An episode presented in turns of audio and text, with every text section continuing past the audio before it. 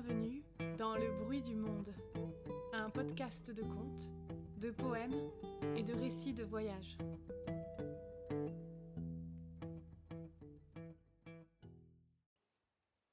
Résumé de l'épisode précédent. Partis à la découverte des grands espaces vierges et sauvages, les deux acolytes amoureux rencontrent d'étranges paysages et d'intéressants personnages. Après une exploration de l'île fumante, ils débarquent sur la fameuse île du Sud, appelée aussi île de Jade. Ce sont les Marlborough Sounds qui nous accueillent sur cette nouvelle terre promise. Tels des coulées de lave figée, les méandres montagneux s'avancent sur la mer, comme pour nous saluer ou nous attirer dans leurs alpages verdoyants et leurs criques secrètes. On ne s'ancre pas au port. On continue sur notre lancée. Nos nouveaux hôtes nous attendent plus à l'ouest, dans la Tasman Bay. On hitchhike toute la journée à la découverte des nouveaux reliefs qui s'offrent à nous, entre côte littorale et vignobles de Cap Save. Nous débarquons enfin dans la petite ville de Motueka. Jane, Greg et leurs enfants Imogen et Lewis nous accueillent avec enthousiasme dans leur petite vie et nous introduisent dans ce qui sera désormais nos appartements.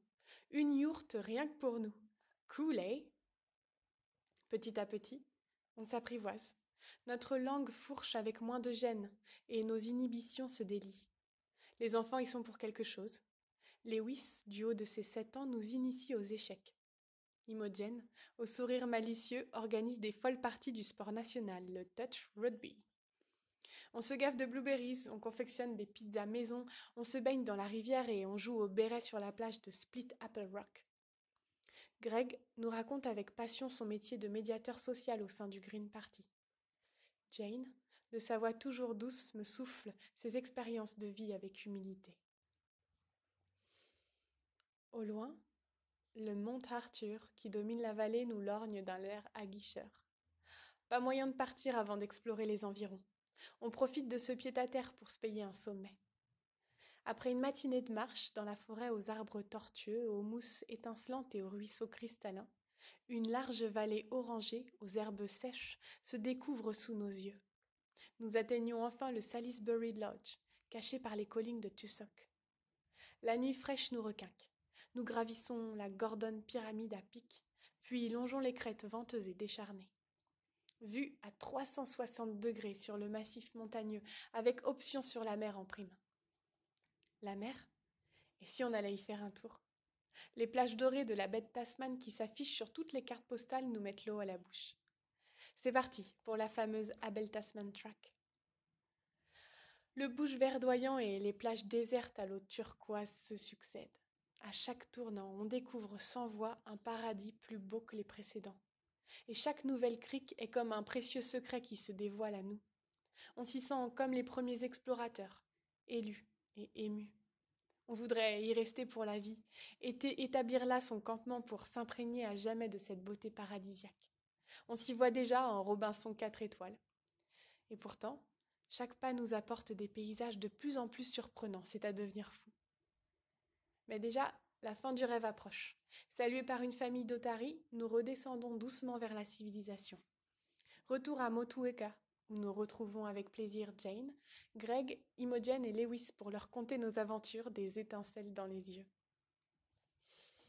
À peine le temps de se réinstaller, c'est avec regret qu'il nous faut déjà repartir après presque un mois de vie commune. On essuie quelques larmes tout en se promettant de s'envoyer des nouvelles. On envisage même de revenir pour s'installer. Après tout, ici, on s'y sent comme chez nous. Quelques heures d'autostop et une croisière ensoleillée plus tard, nous sommes de retour sur l'île du Nord pour bénévoler à l'Organic River Festival qui débute déjà dans quelques jours. Après un moment d'errance à Lévin à la recherche du lieu de fête, c'est Charlotte qui nous recueille par hasard sur une route déserte et nous emmène directement au QG des bénévoles, la Celtic Winery de Malcolm. On a bien fait venir, les gars. Les jours suivants se déroulent dans un indescriptible et joyeux bordel la, devise, la devise No Organization. Et au cœur de cette gaie anarchie, les chapiteaux s'élèvent, le matériel arrive au compte-gouttes, les décors s'érigent et l'Organic River Festival prend finalement forme. Les camions maisons et les roulottes bohèmes s'installent, en sortent timidement des artisans, sculpteurs, des forgerons et des musiciens. Le chef maori de la communauté locale nous accueille en grand cérémonial. Front à front, main dans la main, nous partageons le hongi avec nos hôtes. Une respiration fondatrice de notre bienveillance mutuelle. Puis on salue les anciens au son, d'un reconnaissant et respectueux Tenakwe. Les discours et chants maoris que l'on entend pour la première fois nous remplissent le cœur et les oreilles comme un doux cadeau de bienvenue. Du camp des Français, on voit s'élever un drapeau breton, brandi avec fierté par Emeric. Perrine, la Clermontoise, devient mon acolyte pour la durée du festival. La gagne d'allemand n'est pas en reste. Manu, mon équipier indémotivable, travaille avec humour et engagement à la zone Zero Waste. André et Daniel, aux allures de doux oursons métalleux, sont les MacGyver de l'équipe. David, toujours piste, nous concocte des rituels encensés et nous bénit de ses phrases philosophico-hippies. Bella et Jonathan, venus à vélo, nous charment par leur beauté et leur folie. L'humour anglais et les billes de clown de Meg et Tony agissent comme des puissants euphorisants. Michi et Dharma, arrivés tout droit du Japon, nous font découvrir leurs techniques de massage et de relaxation. Quant à Yann, le professeur néo-zélandais, il nous instruit sur les traditions et les noms des plantes. On crée des balades artistiques dans les bois. L'eau fraîche de la rivière ravit les plus courageux d'entre nous pour une baignade matinale. Et Rémi, le pâtissier breton, ajoute une French, une French touch au menu avec ses crêpes savoureuses. Lové au milieu de la forêt, l'inoubliable Curbside Cabaret nous offre une scène intime, au charme magique qui nous envoûte chaque soir les rencontres et le vin au gingembre de la Celtic Winery coule à flot. Sweet as, bro. Après ces quelques jours intensément partagés, le festival touche à sa fin. L'organique team doit déjà se séparer. Et à vrai dire, le retour au calme est plutôt salvateur. Nous remontons l'île du Nord, en direction d'un lac grand comme Singapour. Topo. À force de rencontres et d'échanges de bons plans, nous dégotons le fameux camping gratuit au bord de la rivière. On y pose notre camp pendant quelques jours, histoire de recharger les batteries. On en profite pour se baigner dans les sources chaudes qui jaillissent à proximité, se balader parmi les fumerolles du cratère de la Lune et admirer l'impressionnante cascade de Hooka Falls. Février déjà. Le début de l'automne se fait sentir, mais on s'est gardé le meilleur pour la fin en route pour la péninsule au sable blanc, qui attire les touristes de la capitale, Coromandel. On dégote de gentils hôtes à la dernière minute et on file en autostop. Après une journée et demie, nous voilà arrivés à Fénoakité. Fénoakité n'est en fait qu'une longue route entre champs et forêts parsemée de quelques habitants. Irma, Ivan et leur poule enrhumée Léonie nous accueillent timidement. Leur passion, leur truc à eux, c'est le beekeeping. Une cinquantaine de leurs ruches sont dispersées dans toute la région.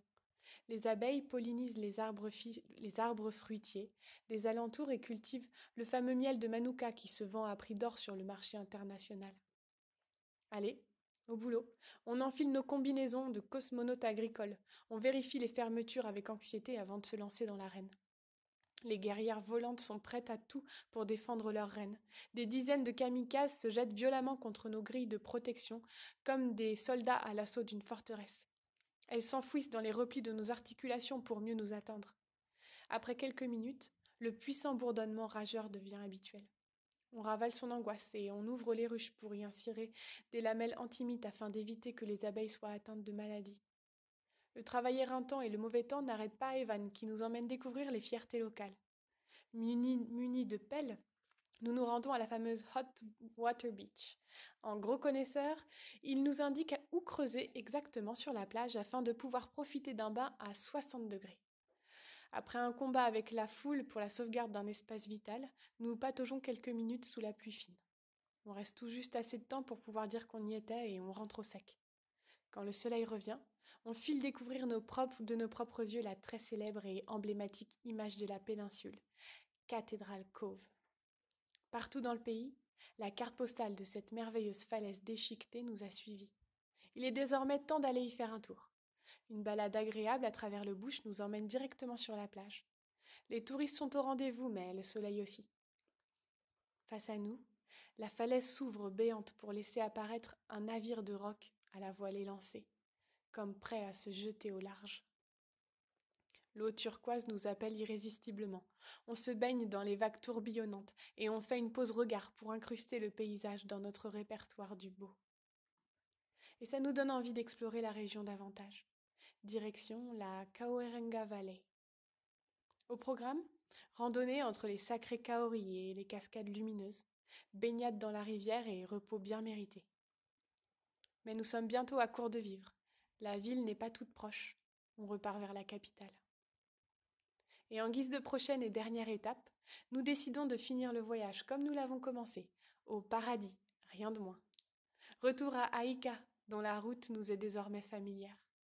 Nous retrouvons Bill, Lee et Diane comme des vieux amis. Le jardin d'Éden n'a rien perdu de sa profusion. Les arbres du verger ploient sous le, poids des, sous le poids des fruits.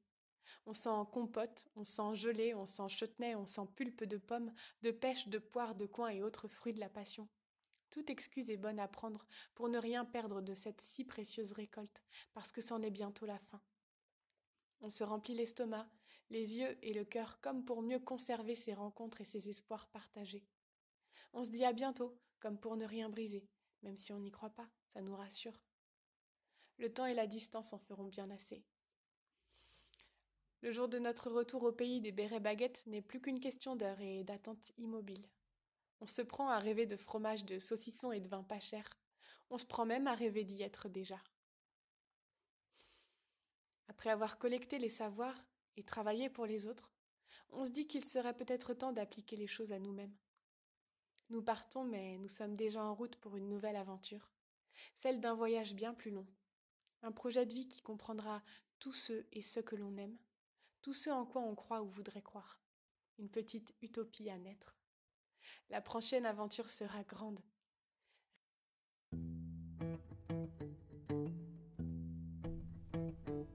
C'était Le bruit du monde, un podcast écrit et raconté par Léon Lecomte. Merci pour votre écoute et à bientôt.